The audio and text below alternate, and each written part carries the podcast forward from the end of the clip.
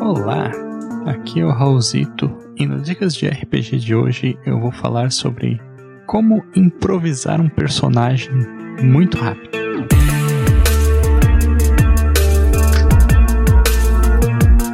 Às vezes, um amigo teu chamado Douglas Quadros, por exemplo, te convida para algo do tipo: E aí, vamos jogar um vampiro hoje à noite? E tu tem que pensar num personagem de uma hora para outra. Então, é, eu vou dar aqui três dicas que eu já utilizei em situações parecidas com isso. A primeira delas é bem óbvia é reutilizar um personagem que você já tem. Quem acompanha aí a nossa live de quarta-feira na Twitch da Guilda dos Guardiões, talvez já saiba que o Duncan, meu personagem anão clérigo, é um personagem que eu já usei em outras campanhas, né? Eu acabei é, remodelando ele para se encaixar na campanha ali, para poder sair jogando com um personagem que eu tivesse confortável, né? Já que era a primeira vez que eu ia estar tá jogando é, em live, né? Em streaming. Então, é bem simples, né? Tu só pega uma ficha que tu já tem, muda algum um ou outro detalhe para se adequar na campanha e pronto. Uma outra maneira de tu fazer isso é tu adaptar um personagem para um cenário ou para uma realidade diferente, que isso pode é, gerar resultados bem interessantes. Por exemplo, se a gente fosse jogar uma aventura aí de Mundo das Trevas, né, ou Cult, eu poderia pegar um personagem como o Duncan, que é um personagem originalmente de D&D, e tentar reconstruir ele baseado nesses arquétipos, né, nesse outro cenário. Então, em vez de ser um anão, ele seria um humano, obviamente, mas eu poderia dar a ele uma ascendência aí que, que eu acho que tivesse um pouco a ver com esse estereótipo do anão, de beber e falar alto, talvez fazer ele um padre ortodoxo russo, por exemplo, é uma maneira de pensar aí nesse né, em, em adaptar esse personagem para essa outra realidade.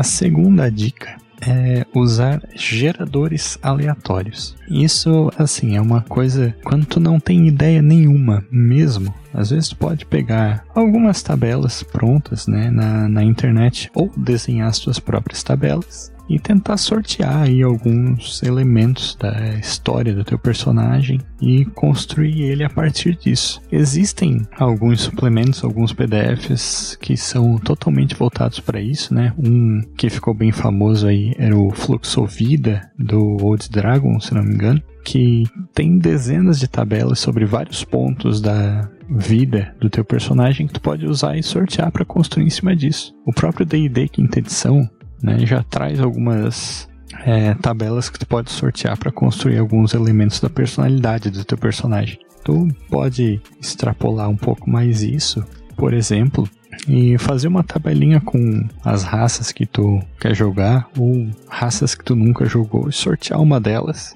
tentar construir o teu personagem a partir disso. E, claro, também existem alguns geradores é, online. Um deles é, famoso também é o gerador de atormentados do voltado para o Tormenta 20 e que pode gerar resultados interessantes aí. E a terceira dica é uma que eu já usei algumas vezes também e também funciona se tu precisa criar um NPC no ato quando tu tá mestrando.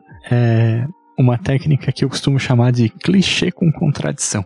Tu pega um arquétipo né? Um clichê, tipo, ah, beleza, o meu personagem é um nobre que vai contratar os aventureiros para fazer uma missão X. Estou falando isso do ponto de vista do NPC, eu já vou falar isso do ponto de vista do personagem. Aí, beleza, isso é um, um arquétipo muito conhecido, mas daí a contradição é que ele é um goblin, em vez de ser uma raça nobre né? E isso por si só já gera essa estranheza, né? No caso, para tu fazer o teu personagem, tu pode fazer a mesma coisa. Pega é, um arquétipo bem comum, tipo, ah, o meu personagem vai ser um meio orc bárbaro. E aí tu inventa uma pequena contradição para ele, tipo, ah, ele vai ser letrado extremamente inteligente. Daí é, essa quebra de expectativa às vezes já serve para é, gerar um personagem interessante. Eu falei lá no começo dessa brincadeira, às vezes um amigo teu chamado Douglas Quadros te convida para jogar um vampiro no mesmo dia, né? E eu fiz um personagem exatamente assim já, um ventre, um jovem empresário,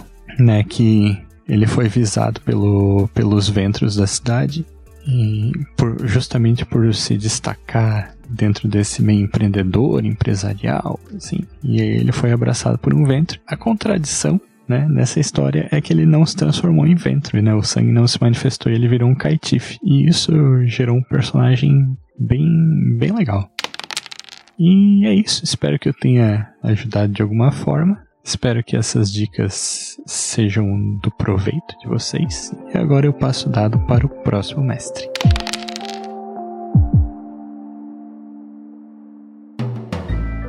Mais um produto com a edição Senhor A.